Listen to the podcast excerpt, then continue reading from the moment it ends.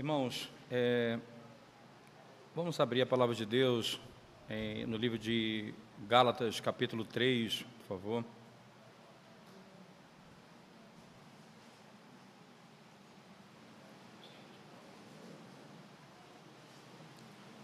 Gálatas, capítulo 3.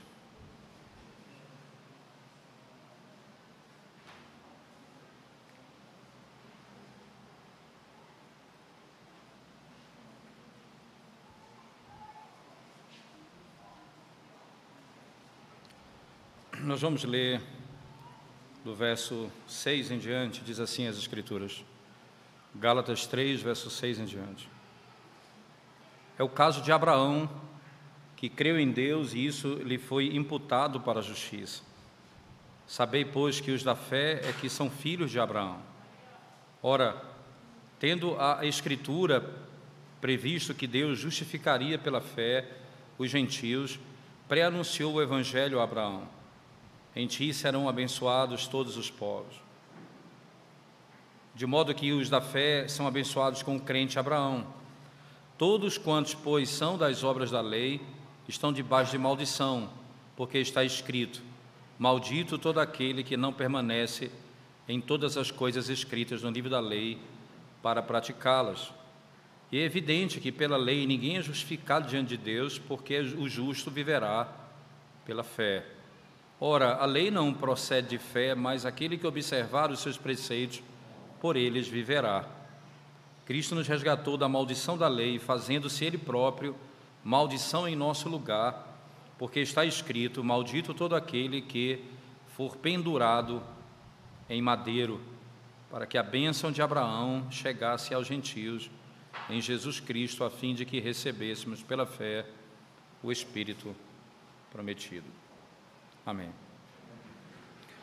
Irmãos, o, nós vimos que, no primeiro momento, que pensar sobre a lei não é necessariamente pensar sobre algo que é restritivo, simplesmente não é algo que a, aponta para um peso, mas sempre a vontade de Deus, a lei de Deus, ela tem esse caráter, revela Ele como um legislador, é a manifestação clara do objetivo da lei, que é a nossa felicidade, a nossa a santidade de vida. Então, todo o propósito da vontade de Deus está escrita no fato de Deus ter concedido lei a Adão desde o princípio, antes da queda.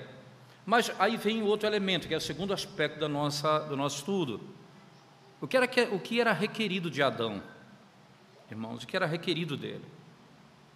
Depois da queda, aquilo que é requerido não é muda, não é mais tão requerido assim ou as exigências diminuíram da parte de Deus. Como é que Deus lida com as suas exigências? Então, olhando para o texto de, de Gálatas 3, particularmente o verso 10, parte B, ele diz assim: Maldito todo aquele que não permanece em todas as coisas escritas no livro da lei para praticá-las.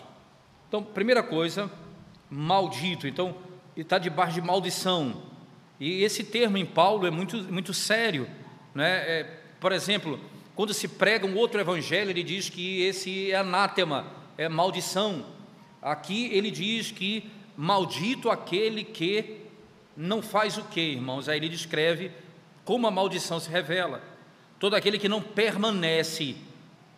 Então, entenda que o verbo permanecer aqui, ou a palavra permanecer aqui utilizada por Paulo, ela aponta para o fato de continuidade, não apenas de um momento, de uma, em, uma, em, uma, em um aspecto da vida, ou um momento da vida, mas a obediência ela é permanente.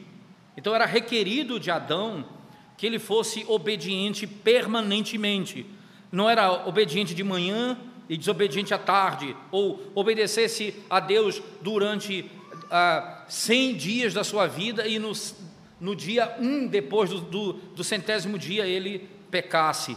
Não era assim. Qualquer pecado, mínimo que fosse, ele era digno de todas as misérias nesse mundo e no mundo vindouro. Não, não, não há, até porque lembre-se que a lei, ela, ela revela o que, irmãos? Ela fala que é um legislador e que esse legislador é santo, que é justo e que é bom ao mesmo tempo. Mas lembre-se que quebrar a lei de Deus, você vai enfrentar um Deus que é santo, que é santo, que não muda, que não pode sofrer variação. Então a primeira coisa que eu entendo, que o texto vai nos ensinar, é que a lei ela requer obediência permanente. É isso que ela requer de você e de mim. Segundo, o que, irmãos, a sequência? Maldito aquele que não permanece em quê? Em todas as coisas escritas no livro da lei. Então, não é, você pode permanecer em obediência a nove mandamentos. Tiago vai dizer: e se você cai em um, você é condenado pelos dez. Você tem que permanecer obediente em toda a lei, todas as coisas escritas no livro da lei.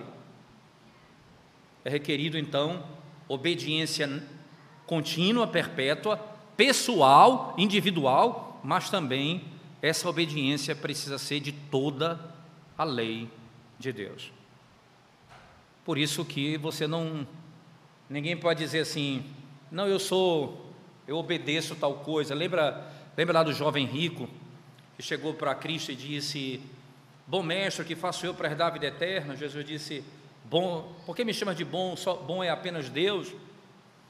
Aí o Senhor fala assim: você quer entrar, ele quer herdar a vida eterna. Lembra, não é herdar a terra de Israel, não é a vida eterna. Ele quer herdar. Ele diz: como é, como é que eu faço? Aí Jesus fala: Você cumpre a lei?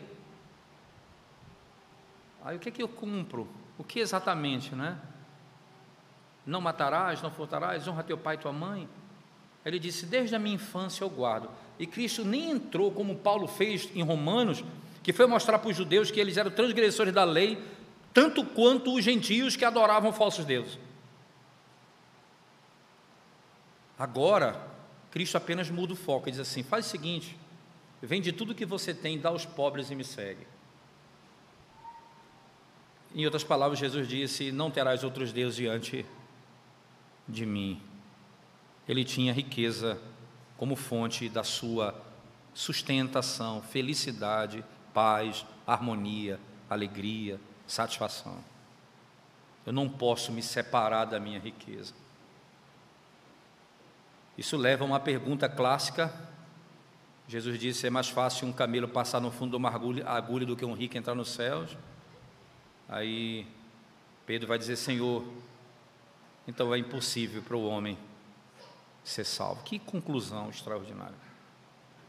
Sim, é impossível para o homem ser salvo. O que nós temos aqui, irmãos, é que agora todas as coisas devem ser, toda a lei deve ser guardada. E aí Paulo encerra a segunda a sessão do verso 10 dizendo: Maldito todo aquele que não permanece em todas as coisas escritas no livro da lei para praticá-las, para obedecer. Se você não permanece em tudo que está escrito para fazer o que ela manda, você está debaixo de maldição. Lembre-se então, todos que caíram em pecado com Adão, Romanos 5,12, por um só homem entrou o pecado, e pelo pecado a morte, e todos nós morremos porque pecamos nele. E nós somos filhos da desobediência, filhos da ira, Paulo vai falar aos Efésios no capítulo 2. Literalmente a Escritura está me assegurando que todos aqueles que nascem em Adão, filhos de Adão, estão debaixo de maldição. Porque nós somos transgressores da lei. É impossível para mim ser salvo. Então, a pergunta agora que vem é: Deus, para salvar o, o pecador, a graça que vai me redimir, ela vai diminuir a força da lei ela vai alterar as exigências da lei. O que Deus exige de mim não é mais isso aqui do que ele exigiu de Adão. Por que, que, por que, que tem de ser a mesma coisa, irmãos? Por que, que a exigência é a mesma? Porque se, é, se a lei reflete o legislador, a santidade dele, a glória dele, se ele muda a exigência da sua própria lei, muda a sua essência, a sua natureza, ele deixa de ser Deus.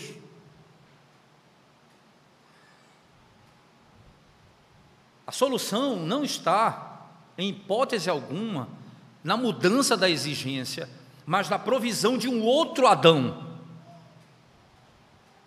que substitua o primeiro Adão e que cumpra todas as exigências do primeiro Adão que não fez. Então a primeira coisa que Paulo vai fazer aqui é dizer: olha, todos nós estamos debaixo de maldição, porque todos nós somos pecadores, transgressores da lei, e ninguém poderá ser salvo pela obediência da lei. Porque se você quer ser salvo pela obediência da lei, você tem de ser perfeito, cumprir toda a lei, todo o tempo, pessoalmente. Se você transgredir um único momento, é por isso que Thomas Bosch vai dizer num momento, Cristo, ele ele morreu pelos meus pecados todos. Ele não pode ter morrido só pelo, por alguns pecados, porque se ele não morreu por todos os meus pecados, um único pecado que eu cometer que ele não, não morreu por ele, eu estou condenado ao inferno. Porque um único pecado sem perdão me leva para o inferno. Então Cristo, de fato, morreu por todos os meus pecados. E aí Paulo vai na sequência dizer, no verso 11, é evidente que pela lei ninguém é justificado diante de Deus, porque o justo viverá pela fé. Ora, a lei não procede de fé, mas aquele que observar os seus preceitos por eles, viverá. Cristo nos resgatou do que? Paulo diz, da maldição da lei. Preste, preste atenção. Cristo nos, nos resgatou da maldição da lei. Ele não nos resgatou da lei, da maldição da lei. O que é que estava sobre nós? Maldito todo aquele que não obedece à lei. O problema é que as pessoas olham esse texto e vê uma criança dentro de uma banheira com água suja. Eles jogam a, a banheira com a criança e a água tudo fora. Não. Só jogue a água, deixa a criança dentro. Paulo não está jogando a lei fora, não. Ele está dizendo o seguinte: a lei está dizendo, irmãos, se eu, se eu se eu estou debaixo de maldição, se eu estou debaixo de maldição, o texto está dizendo, literalmente, Cristo me resgatou da maldição da lei. Ele não jogou a lei, porque a lei é perfeita, é boa. Lembra lá de Gênesis? É para minha felicidade, é para minha santidade, é para eu andar em retidão. Ele não me resgatou da lei, Aí você vai entender o que Paulo está dizendo lá em Romanos, quando diz: nós, não estamos mais debaixo da lei, sim da graça. O que lei é essa? Não estou mais debaixo da, da, maldição dela, da lei. Eu não estou mais debaixo da, da maldição do pacto das obras. Eu não estou mais debaixo dela. E quando ele diz que agora eu estou debaixo da graça, ele não está dizendo que eu não, eu não tenho relação com a lei. Ele está dizendo apenas que a maldição da lei ele me resgata não me resgata da lei, em hipótese alguma. Há um texto, sem, para você entender um pouco, né? Há um texto lá em, em Efésios, no capítulo 2, quando Paulo vai falar depois é, que nós estávamos mortos nos nossos delitos e pecados, e andávamos seguindo o curso do mundo, aprisionados por Satanás, fazendo a vontade da carne e dos pensamentos, mas Deus, sendo rico em misericórdia, por causa do grande amor com que nos amou, nos deu vida juntamente com Cristo, pela graça sois salvos, aí, e nos fez assentar nos lugares celestiais em Cristo Jesus. E aí ele termina o verso 10 dizendo: Ele nos criou para as boas obras, somos feituras dele. Aí no 11, ele começa a se referir aos que estão sem Deus. Aí diz assim: Mas aqueles que estão sem Deus, veja, eles estão sem Deus, sem promessa, sem pacto, Deus vai aproximá-los por meio do sangue de Cristo, que é, ele vai quebrar a barreira da inimizade do, do, do, do tabernáculo, havia aquela barreira que separava os judeus dos gentios, ele vai quebrar e vai ver uma unidade, ele vai fazer de, de, um só homem, ele vai fazer de dois um só homem. Lembra? Que foi assim que começou a vida na história. Deus criou um homem e criou a mulher, diz: os dois serão uma só carne. Ele, ele, é, ele é perito em fazer, porque ele é assim, ele é triunfo, ele é um só Deus que subsiste em três pessoas. Ele faz de dois um e ele faz também de dois povos um só povo em Cristo. é, é, é a glória da Sua majestade manifestada na criação e na redenção. E aí, esse mesmo Senhor, esse mesmíssimo Senhor, diz assim no verso 13 em diante, que ele aboliu na carne a lei dos mandamentos, em forma de ordenança. Abolir, irmãos, é, tem peso, significa então que a lei foi abolida. Mas o mesmo Paulo que diz isso em Efésios 2, lá no capítulo 6, verso 1 diz assim: Filhos, obedecei vossos pais, porque esse é o primeiro mandamento com promessa. Espera aí, Paulo, que exatamente? Aboliu ou não aboliu? Me ajude aí. Aboliu ou não aboliu a lei? Aboliu. Mas não a lei moral, a lei cerimonial, do sistema sacrificial do tabernáculo, do santuário a qual se refere, já não há mais necessidade de derramamento de sangue, de tabernáculo, de sacrifício. Cristo agora, de uma vez por todas, aboliu a lei em forma de ordenança. Mas a lei moral, Paulo vai dizer assim: filhos, obedeçam, ele prega a lei aos filhos, obedeçam seus pais, porque esse é o primeiro mandamento com promessa. Então preste atenção: Cristo nos resgatou da maldição da lei. Como, irmãos? Fazendo-se maldição, fazendo-se Ele próprio maldição em nosso lugar. Porque está escrito: Maldito todo aquele que for pendurado no madeiro. Para quê? Para que a bênção do pacto abraâmico, do pacto da graça, chegasse aos gentios em Jesus Cristo. Nós temos acesso às promessas de Deus a Abraão. É por isso que ele começa o capítulo 3 dizendo: Os filhos de Abraão são os que creem.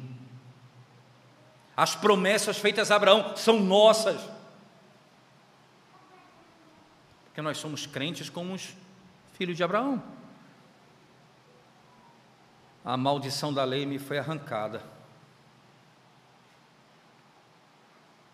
O que era exigido na lei que Cristo fez? Vamos pensar aqui rapidamente, vamos pontuar, vamos fazer, vamos fazer aqui ligação de ponte, não um exercício bem infantil.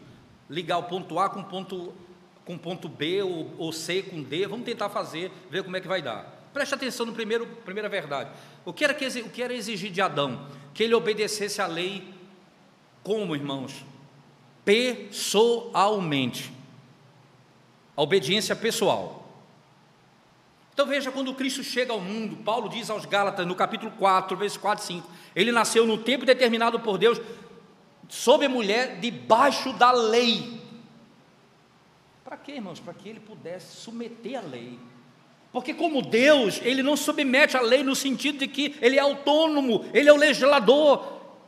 Ele, Deus não, Deus não quebra a lei, não é porque ele obedece à lei, é porque é da natureza dele. A Bíblia diz: Deus não pode mentir. Deus não pode ser infiel.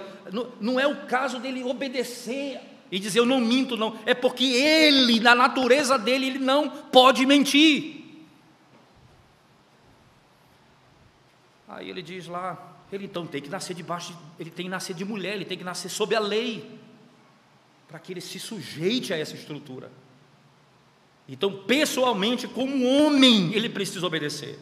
Ele nasce o autor da carta aos Hebreus vai dizer: nós precisamos de um Salvador que não que seja separado dos pecadores. Ele era, ele era, ele, ele se fez pecado por nós, mas ele não era pecador. Que coisa impressionante. Como Adão, lembra de Adão que não tinha pecado? Cristo foi criado. O único que foi criado depois de Adão sem pecado, o único que poderia então obedecer, porque nós nascemos em pecado e nunca poderíamos obedecer como Deus requer. Então, nós estávamos perdidos debaixo de maldição eterna. Aí ele vem cumprir a lei. Pessoalmente ele veio fazer. Mas quanto tempo, irmãos? Toda a lei.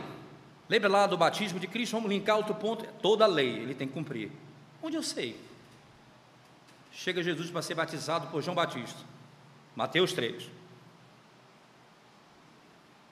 Ele diz assim: Jesus entra na fila do batismo. a Trindade Augusta presente. Que cena de glória e humildade ao mesmo tempo. Que cena extraordinária. Ali, naquele momento, João avista Cristo e diz: Tu vens a mim, eu deveria ir a ti. Como Cristo responde? Não importa. É necessário que se cumpra toda a justiça. Lucas vai contar os detalhes. Lucas diz assim: ele nasceu e Maria o levou para ser circuncidado.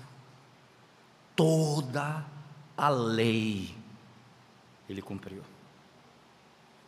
Não importa, importa que se cumpra toda a justiça. Mas por quanto tempo, irmãos? Por um dia, dois dias, três dias? Vamos fazer outro link. Paulo diz aos, aos Filipenses: Tende em vós o mesmo sentimento que houve em Cristo Jesus. Verso 5 em diante do capítulo 2 de, da, da carta aos Filipenses.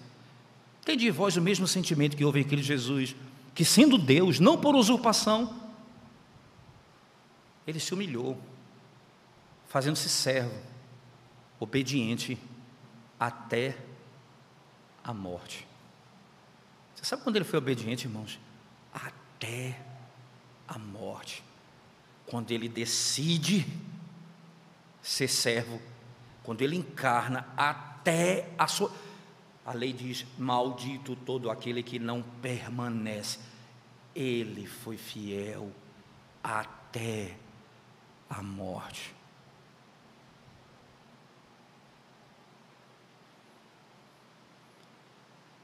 Precisa fazer tudo.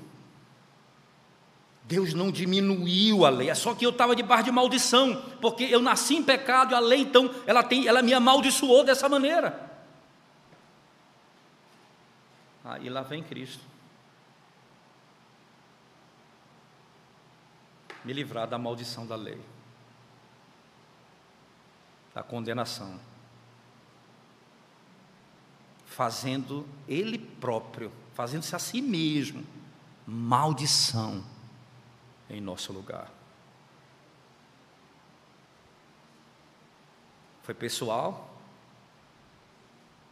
foi total e foi permanente.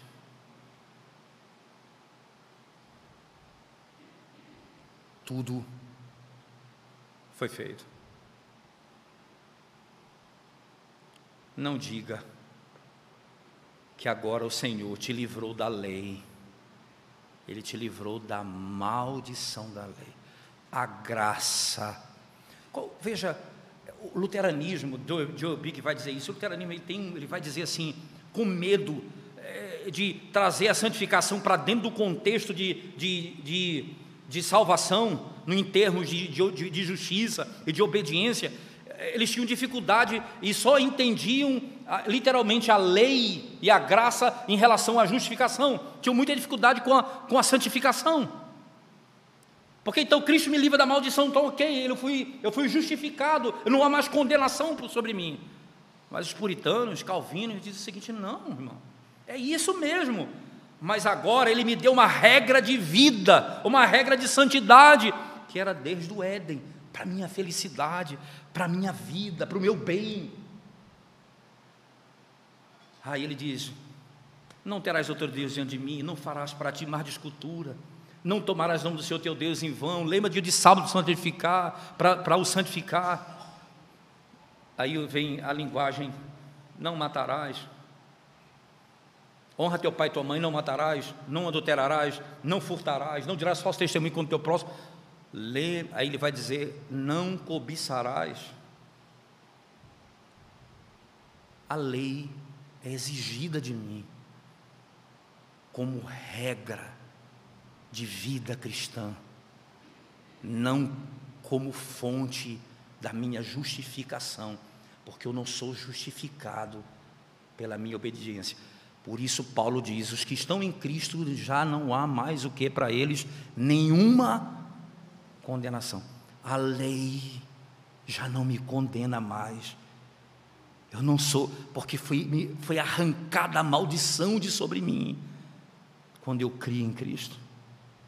Porque todas as exigências da lei ele veio e cumpriu. Todas elas. E agora,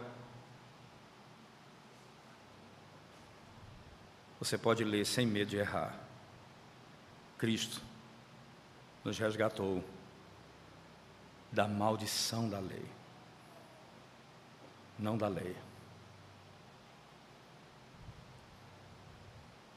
Eu não preciso me submeter à lei cerimonial. Mas a lei moral, eu me submeto não para minha salvação, mas como regra de vida.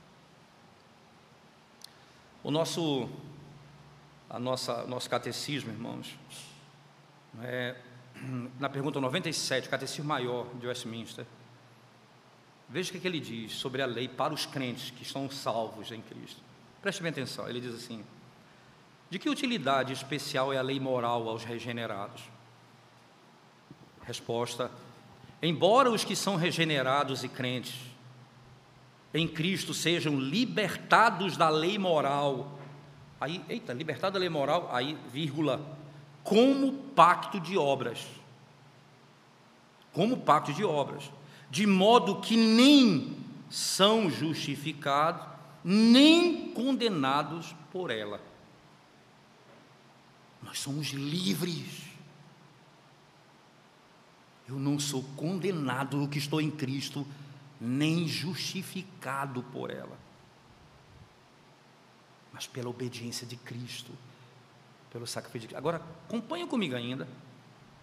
Contudo, além da utilidade geral desta lei comum a eles e a todos os homens, é ela de utilidade especial para lhes mostrar quanto devem a Cristo por cumpri-la e sofrer a maldição dela, em lugar e para o bem deles, e assim provocá-los a uma gratidão maior e a manifestar esta gratidão por maior cuidado da sua parte em conformarem-se a esta lei. Veja, eu vou me conformar a esta lei como regra de sua obediência. A minha regra de obediência.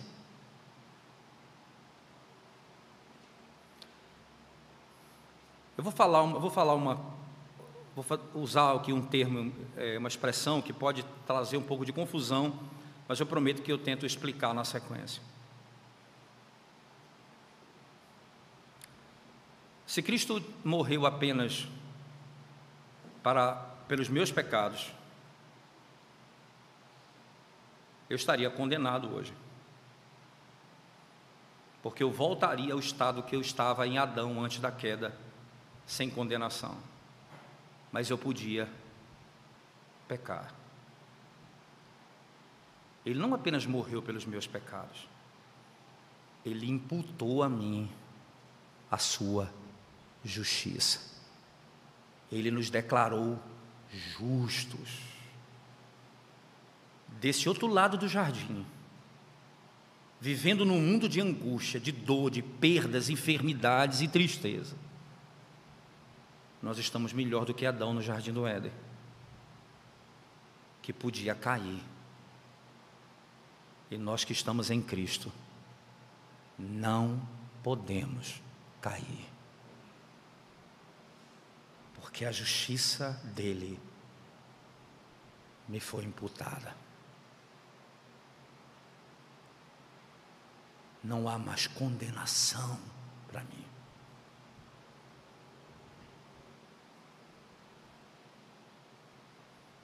Que glória! Ele não te livrou da lei. Deixa eu encerrar dizendo o que os puritanos costumavam dizer, dizendo assim: a lei me faz perceber o quão miserável sou quanto eu preciso de Cristo. E sem Ele eu estou perdido. E ela me lança nos braços de Cristo. E Cristo me acolhe, me redime, me perdoa, imputa a justiça dele a mim e me manda de volta para a lei, dizendo: essa é a tua regra de obediência, viva segundo a minha lei. Você já está livre da condenação.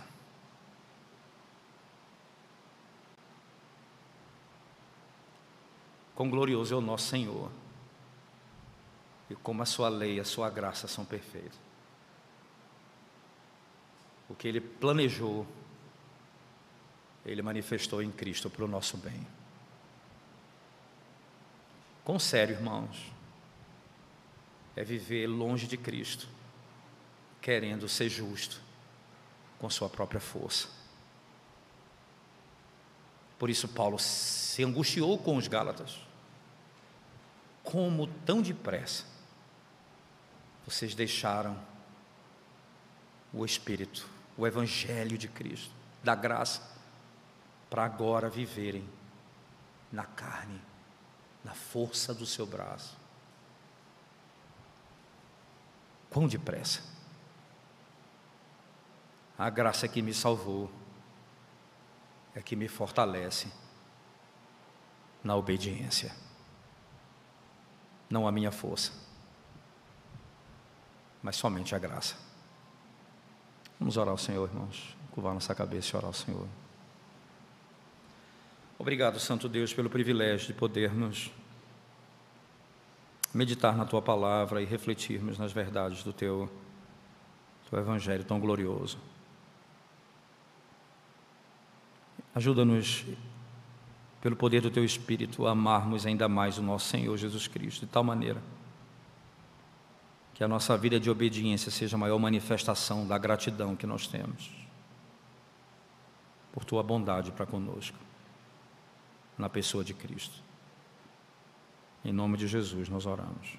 Amém.